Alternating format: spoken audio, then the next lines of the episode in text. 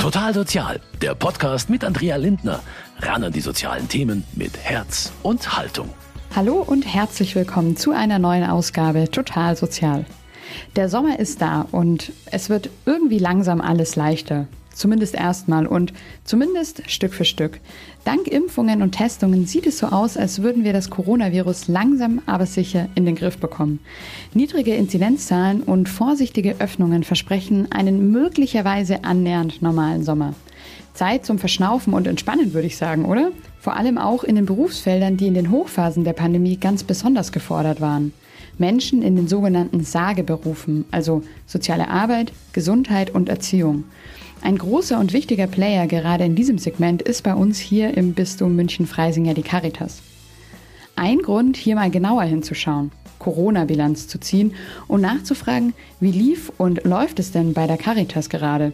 Was hat besonders gut geklappt während der Krise und was vielleicht eher nicht so? Und was hat das Team durch die Pandemie gelernt? Das möchte ich in dieser Ausgabe total sozial herausfinden. Mein Name ist Andrea Lindner und ich freue mich sehr, dass Sie heute mit dabei sind. Und da ich all diese Fragen zu Caritas natürlich nicht allein beantworten kann, freue ich mich sehr auf meine Gästin der heutigen Sendung. Bei mir ist nun eine der Vorständinnen des Caritas-Verbandes München und Freising, Gabriele Stark-Angermeier. Sie ist dort für das Ressort 3, Altenhilfe, soziale Dienste und Personal zuständig und damit auch mitverantwortlich für die rund 30.000 Beschäftigten und 15.000 Ehrenamtlichen in der Erzdiözese München und Freising. Hallo, Frau Stark-Angermeier. Schön, dass Sie da sind. Am Anfang direkt gleich mal eine Frage. Wie haben Sie denn ganz persönlich das letzte Jahr und die Pandemie erlebt? Ich würde mal nochmal das so beschreiben, dass mir vor ungefähr zwei Jahren nicht klar war, welche Dimension auch eine Pandemie hat. Und sie hat letztendlich an verschiedenen Lebensfeldern mich einfach auch sehr betroffen und auf den Kopf gestellt. Und natürlich ist im ersten Vorrang erstmal das berufliche Feld, das mich in eine ganz neue Aufgabe als Führungskraft gestellt hatte, mit äh, vielen, vielen äh, schnellen Ad-hoc-Entscheidungen, Krisenstäben und, und, und, aber auch, und das sage ich sehr wohl dazu, privat mich auch äh, in eine ganze neue Herausforderung gestellt hat. Ähm, meine Schwiegereltern als auch meine, meine Eltern leben noch, sind genau in dieser vulnerablen Gruppe und die genau vor dieser Situation ähm, zu schützen und sie trotzdem gut zu begleiten, war eine große Herausforderung, aber auch eine ganz pragmatische Selbstverständlichkeit, die funktioniert hatte. Und auf der anderen Seite bin ich auch selbst Oma und habe Enkelinnen und Enkeln und auch hier mitzuerleben, wie diese Zurückgezogenheit die Familien in einem riesen extremen Maß äh, und verunsichert hat und auch beschränkt hat und äh, wie Familien kreativ waren, einzelne Felder wieder für sich zu entdecken und zu erobern. Also auf der einen Seite die Beschränkungen und auf der anderen Seite zum Glück aber auch die ja vielen neuen Ideen und die Kreativität. Ich denke, das haben ganz viele von uns ähnlich erlebt. Vielen Dank an dieser Stelle auf jeden Fall schon einmal für Ihre ja, ganz persönlichen Einblicke. Wir wollen heute ja eine kleine Bilanz ziehen und dafür schauen wir uns als erstes an, was denn in diesem Jahr bei der Caritas so alles passiert ist. Wie haben Sie aus dieser Sicht die Krise erlebt? Genau, also die aus der Sicht natürlich einer verantwortlichen Führungskraft von einer großen Organisation lag mir natürlich ganz am Anfang auch die, die Situation der Mitarbeitenden sehr am Herzen und natürlich unserer gesamten Zielgruppen. Und da als allererstes natürlich äh, unsere Menschen, die bei uns in unseren Häusern wohnen, das heißt unsere gesamten Seniorinnen und Senioren und Menschen mit Behinderung. Und die ähm, sehr schnell, sehr früh im Einzelfall auch wirklich erkrankt sind und auch betroffen waren. Natürlich, und das war schon so die Situation, die hier auf jeden Fall die Rahmensetzung sehr, sehr, sehr stark begleitet hatte, war, wie schützen wir unsere Bewohnerinnen und Bewohner, wie schützen wir unsere Mitarbeitenden und Mitarbeiter. Und das war, ich kann mich noch erinnern, die Hauptfrage in den Krisenstäben, die jeden Tag am Anfang getagt haben, dann alle zwei Tage, später dann jede Woche und bis heute noch jede Woche. Hauptfrage war, wo kriegen wir die Schutzmasken her? Erst die Masken, dann die Schutzanzüge, dann die volle Kleidung, dann die Schleusen und, und, und. Und das Geschehen in dem ersten Halbjahr hat uns und unsere Mitarbeitenden völlig auf Trab gehalten, weil, und das zieht sich bis heute noch durch, dass die Entscheidungen durch Gesetze, durch Vorschriften zu regeln sind und diese Vorschriften und Regelungen zwar im Grundsatz von der Politik in der Richtung entschieden worden sind und dann hieß es, dann kam die Vorschrift und die Vorschrift war ab dem Zeitpunkt der Veröffentlichung anzuwenden. Das heißt, diesen Schritt hängt uns immer noch mit drin, dass wir null Vorlaufzeit hatten. Okay, also klingt nach extremem Ad-Hoc-Reagieren und auch super flexibel sein. Wurde das dann im Sommer 2020 etwas leichter und entspannter? Dann sagten wirklich Verantwortliche, die das Geschehen auch medizinisch, pflegerisch gut einschätzen können, sagen, Leute, ihr habt in der Sommerpause letzten Jahres nur eine kleine Verschnaufpause. Geht in Urlaub, nehmt eure Überstunden, macht, verschnauft etwas der Winter wird extrem und ihr könnt euch es nicht vorstellen. Und ich habe selber es immer nicht in dieser Intensität wirklich geglaubt.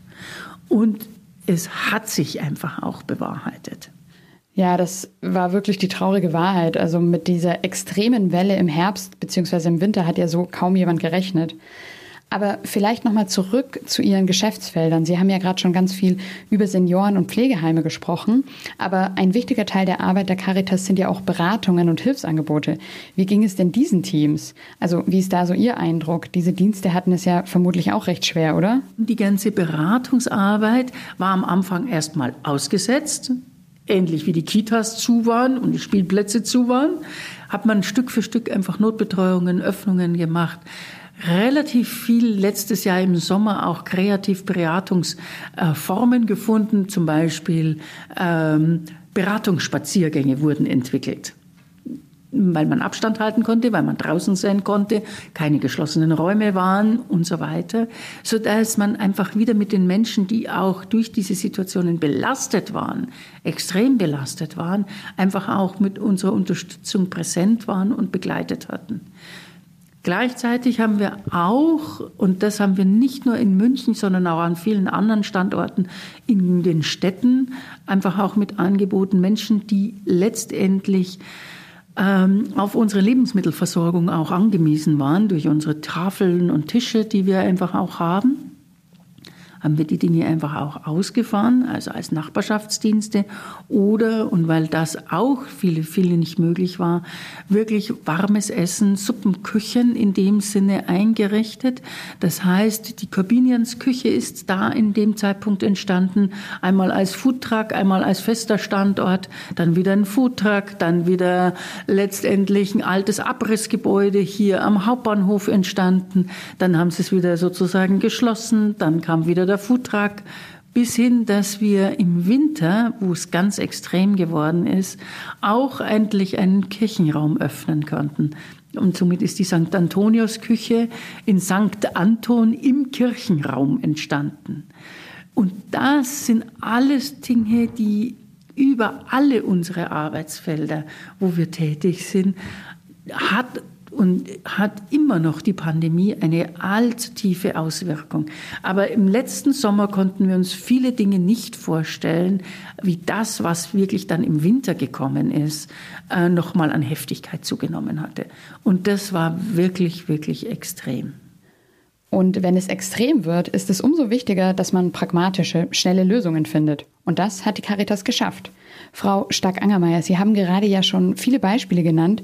Vielleicht können Sie noch mal genauer darauf eingehen, wie sich die Arbeit der Caritas denn konkret verändert hat. Also was für Lösungen zum Beispiel gefunden wurden. Denn wenn ich das gerade richtig rausgehört habe, die einen hatten ja sehr, sehr viel zu tun und die anderen hatten quasi Berufsverbot. Konnten Sie hier denn Personal einfach irgendwie umziehen, dort wohin es gebraucht wurde? Oder wie haben Sie das gemeistert? Ja, das ist eine ganz wichtige Frage. Daran hat man einfach auch gemerkt, dass wir eine Caritas-Familie sind. Denn die Mitarbeitenden gerade in den Bereichen, wo viel ähm, Dinge einfach auch geschlossen waren. Im Schwerpunkt waren es einfach auch die ganzen schulischen Angebote. Genau diese Mitarbeiter, die also nennen sich Schulbegleiter, war dann die Frage, schicken wir die Mitarbeiter in die Kurzarbeit? Natürlich brauchen wir die Arbeitsplätze und wollen die Arbeitsplätze erhalten und haben dann also komplizierte Verfahren ausgearbeitet, dass Kurzarbeit möglich ist und haben aber festgestellt, dass wir ganz an der anderen Ecke ganz viele Mitarbeiter einfach auch brauchen. Und so sind zum Beispiel die Schulbegleiter in den ganzen Reihen an Häusern von, äh, der, von den Altenheimen in die Hauswirtschaft gegangen und haben die Wäschereien gemacht und haushaltsrechtliche Versorgung gemacht und hier ganz praktisch unterstützt, bis hin auch Pfortendienste, wo am Anfang einfach auch noch Besucher kommen konnten und die Frage ganzen Testungen und all diese Sachen. Also sie standen einfach mit zwei Armen und zwei Beinen einfach auch anderen Kolleginnen und Kollegen einfach zur Seite. Das ist ein großer Teil und ein großer Teil, der dann gerade in der ganz schwierigen Phase nochmal wirklich sehr unterstützend tätig war, ist, wir haben eine große Fortbildungseinrichtung. Ein Teil der Seminare konnten wir äh, schlicht und einfach digital umstellen, aber viele äh, Seminare, also die ja auch mit, mit einer Erfahrungswelt zu tun haben, sind sozusagen ausgefallen. Das heißt also keine Tätigkeit. Und wir haben für drei Monate unser Fortbildungsinstitut komplett geschlossen. Alle Mitarbeiter sind in einen Dienst vor Ort gegangen und haben dort unterstützt und waren dann mit dieser Erfahrung sind sie zurückgekommen und waren über diese Erfahrung sehr dankbar. Und einige sind bis heute noch einfach auch immer wieder punktuell weiterhin da drin tätig. Das zeigt, wie wichtig einfach auch, ich sage jetzt mal, auch ein Rollentausch ist. Das war ein zwangsweiser Rollentausch. Aber die Erfahrung hat die sehr, sehr bereichert für ihre Aufgabe jetzt, wo die Seminare wieder möglich sind. Also, das heißt, wir haben hier einfach auch als Caritas Familie Mitarbeitenden Seite uns zusammengestanden und die Sachen einfach auch miteinander auch gelöst. Auch Mitarbeiter aus der zentralen Verwaltung waren im letzten Jahr punktuell einfach auch zur Unterstützung an einzelnen Tagen auch in den Einrichtungen, vor allem in den Altenheimen, beispielsweise am Pfortendienst, um äh, die ganzen Reglements, die wir als Auflagen hatten, also jeder Besucher musste ja registriert werden, jetzt muss jeder registriert werden und musste dann den Test vorweisen, jetzt muss er registriert werden und nachweisen, dass er auch geimpft ist. Also dieser ganze Nachweis bleibt ja. Und da haben die einfach auch ganz banal mit unterstützt und gleichzeitig haben sie aber trotzdem ihren Dienst aufrechterhalten. Ja, das ist ganz schön irgendwie das zu hören. Also ich höre da ganz viel Optimismus raus, aber auch Kreativität. Und Sie haben es auch schon ein paar Mal angedeutet, wirklich positive Sachen, die daraus jetzt wirklich entstanden sind. Also sei es mal so ein Rollentausch. Bevor wir jetzt aber eben vielleicht noch mal weiter zurückblicken, würde ich ganz gerne mit Ihnen mal so kurz auf den aktuellen Stand gucken. Also Sie haben es ja schon kurz zusammengefasst, so die erste Phase, von der wir, glaube ich, alle überrollt wurden. Jede Woche kam was Neues, jeden Tag wieder eine neue Pressekonferenz. Dann haben wir uns irgendwie arrangiert. Dann kam im Sommer gefühlt die totale Entspannung. Also es hat sich angefühlt wie vor Corona für viele, glaube ich. Dann aber auch nochmal diese ganz wirklich schlimme Welle. Jetzt ja auch gerade schon wieder so ein bisschen die Entspannung. Wie nehmen Sie das wahr? Also ist das jetzt wirklich so, ach, jetzt ist wieder Sommer und entspannt oder ist vielleicht schon wieder, oh, jetzt lieber nicht in die Entspannung gehen, lass uns lieber gleich mal den nächsten Herbst vorbereiten. Wie ist da bei Ihnen der aktuelle Stand gerade? Also ich glaube, es hat sich nochmal sehr viel verändert. Letztes Jahr im Sommer war wirklich nochmal die Hoffnung da, dass es nicht so schlimm wird. Gleichzeitig in dieser Heftigkeit der Erkrankungsfälle, der Stationen mit äh, Covid-Ausbrüchen, der hohen ähm, Auflagen, die wir sozusagen auszuführen haben bezüglich äh, der Testungen und all diese Sachen. Die Woche vor Weihnachten waren alle Mitarbeiter komplett am Anschlag, auch meine Führungskräfte waren komplett am Anschlag und haben gesagt, wir wissen überhaupt noch gar nicht, wie wir einfach über Weihnachten drüber kommen. Die Mitarbeiter waren eigentlich hier völlig an der Grenze, über der Grenze, schlicht und ergreifend. Und das benenne ich deswegen, weil dieser Impfstoff nochmal eine neue Dimension von Hoffnung gibt, der ne, was anderes war. Im letzten Sommer hatten, wussten wir es nicht genau, wann der kommt. Heuer wissen wir, dass es geimpft werden kann, dass es Impfstoff gibt, dass es eine bestimmte Prozentzahl an durch Impfung gibt. Und das Positive kann man wirklich sagen, jetzt äh, alle Altenheime, alle Menschen in unseren Altenheimen sind geimpft. Alle Mitarbeiter, also die Impfrate war am Anfang geringer, sind in der Zwischenzeit auch alle geimpft, auch zweimal geimpft. Alle Pflegekräfte sind geimpft. Viele der Erzieherinnen sind geimpft. Viele, die mit speziellen vulnerablen Gruppen einfach auch arbeiten, die sind alle geimpft. Und das ist ein neuer Schutz. Deswegen sinken auch definitiv die Zahlen. Aber die Lockerungen müssen mit einer großen Vorsicht gemacht werden. Und natürlich ist weiterhin mobiles Arbeiten notwendig, weil wir gar nicht die Räumlichkeiten haben. Aber daran zeigt sich auch, mobiles Arbeiten haben wir jetzt grundlegend eingeführt, Rahmenbedingungen dafür geschaffen. Das bleibt auch nach der Pandemie. Da setzen Sie gerade ein wundervolles Stichwort für mich, Frau Stark-Angermeier, nämlich was für Lehren ziehen Sie und die Caritas aus der Krise? Also was für kreative Lösungen haben Sie gefunden, die sich auch bewährt haben und die Sie jetzt auch weiterführen? Also Sie haben ja zum Beispiel gerade auch schon das Thema Desinfektionsspender angesprochen. Was wird denn noch bleiben? Also jede Krise lernt uns etwas Neues. Und ich bringe jetzt einfach nochmal das Beispiel. Äh, wir hatten ja davor die Flüchtlingskrise. Und da haben wir auch ganz viel gelernt, weil wir einfach von den Menschen, die gekommen sind, einfach äh, ganz viel Potenzial, viele Möglichkeiten, viele Chancen, viel äh, viel erleben, wie sie sozusagen Situationen bewältigen können, einfach auch äh, davon gelernt und Menschen mit anderen Kulturen in unsere gesamten Arbeitswelten einfach auch mit aufnehmen können. Also wir, aus jeder Krise lernt man. Und letztendlich aus dieser Covid-Krise lernen wir verschiedene Dinge. Hygiene ist plötzlich wichtig. Und ich glaube, das wird sich durchziehen, äh, durch äh, nicht nur in unseren Einrichtungen und Diensten, sondern auch in den jeweiligen Familien- und Privatsituationen. Aber andere Rahmenbedingungen, was uns auch gelernt hat, ist, wir können auch äh, mobil arbeiten. Das heißt, an den Arbeitsplätzen, wo wir sozusagen Verwaltungsabläufe und Tätigkeiten am Bildschirm tun, können wir sie sehr wohl in unserem Büro tun oder aber auch beispielsweise zu Hause tun. Und so Dinge auch sich vernünftig einzurichten und auch wechseln zu können, haben wir den Mitarbeitern also die Rahmenbedingungen geschaffen, eine Dienstvereinbarung geschlossen mit der Mitarbeitervertretung, dass das möglich ist mit entsprechenden äh, Rahmensetzungen und dann zum Beispiel Work-Life-Balance oder ich sage jetzt ganz banal, eine Familiensituation viel leichter zu vereinbaren ist, weil eine lange Wegzeit und Anfahrtszeit wegfällt. Und bestimmte Aufgaben gut auch von zu Hause äh, einfach auch zu erledigen ist. So. Aber nicht generell, also nicht, dass wir sagen, wir machen alles nur noch mobil, sondern es wird ein Mix sein mit all dem, was einfach auch passend ist.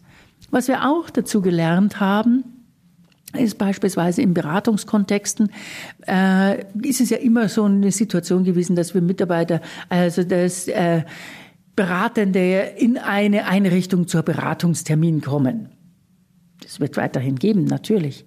Aber vielleicht ist es manchmal auch sinnvoll, nicht nur den Beratungstermin in einem Bürogebäude zu machen, sondern mit den berat, zu beratenden Menschen einen Spaziergang zu machen oder sich nach draußen zu setzen in eine andere ist erlaubt, ist richtig, weil es einfach auch zur Genesung und Gesundung einfach auch beiträgt.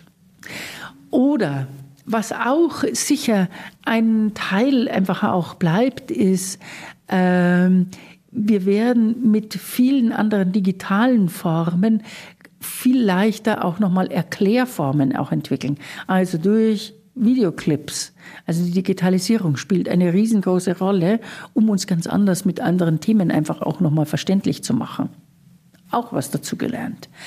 Und in den Altenheimen kann man auch letztendlich dazu sagen, dass äh, unser Konzept der Wohnbereiche wo wir in unseren Häusern, die wir neu bauen, genau in dem Konzept zu bauen, sich sehr bewährt haben, weil diese Wohnbereiche einfach wie eine Familie wirkt und so eine Zusammengehörigkeit einfach auch stärkt und damit auch leichter durch eine Infektion durchzukommen ist, als wenn ich einfach alte Gebäudlichkeiten habe, die einfach auch das oder vieles davon nicht zulassen.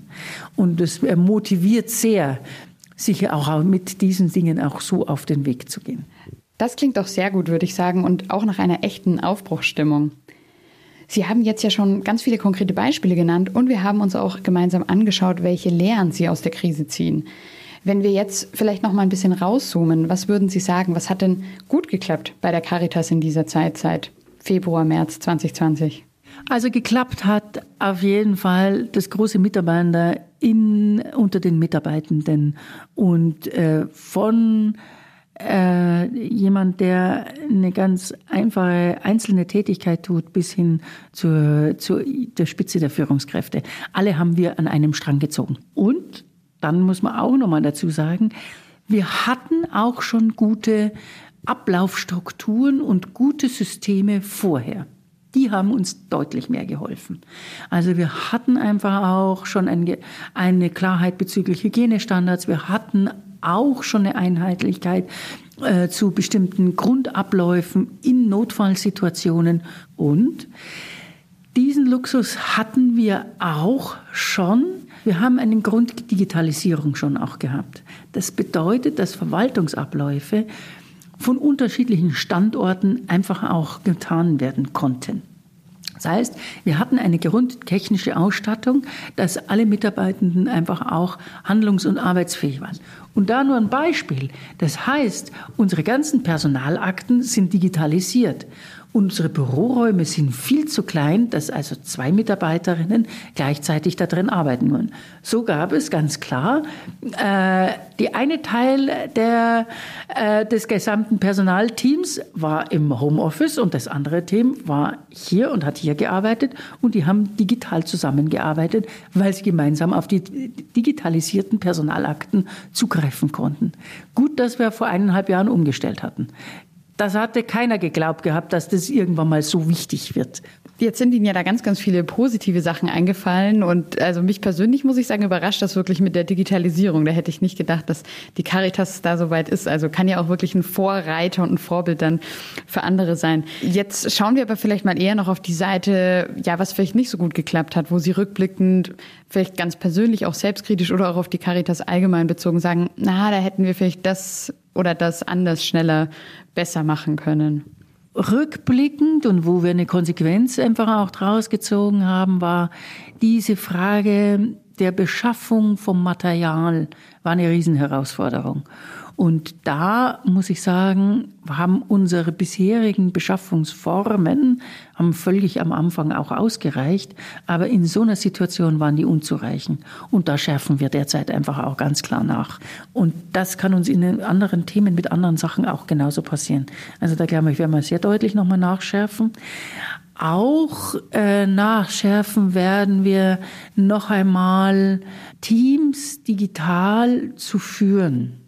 Auch die Kita-Mitarbeiterin, die ja direkt an den Kindern gearbeitet hat, haben ja auch versetzt zueinander gearbeitet. Und ein Teamaustausch war dann an sich nur mit einer Telefonrunde oder mit einem Videotool letztendlich möglich. Aber da sind die auch ganz schnell an ihre Grenzen auch gekommen. Nicht nur, nicht nur die Kitas, die nehme ich jetzt als Beispiel für verschiedene andere Teamkonstellationen. Und ich glaube, da müssen wir einfach nochmal dazu lernen, dass wir einfach digital digitalisierte Formen einfach anders nutzen, kennenlernen und Methoden da drinnen auch kennenlernen.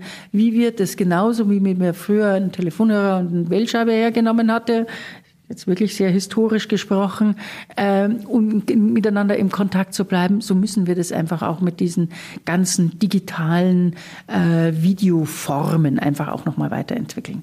Also und auch technisch nachrüsten da sind wir noch nicht am Ende der Fahnenstange. Also da ist noch Luft nach oben. Das ist, glaube ich, ist so ein Punkt. Und dann, was, glaube ich, auch ähm, so eine, äh, eine gewisse Selbstkritik auch nochmal daran bedeutet, ist die Führungskräfte, die wirklich eigentlich auch so die Organisatoren dann vor Ort waren, waren zeitweise wirklich über dem Anschlag.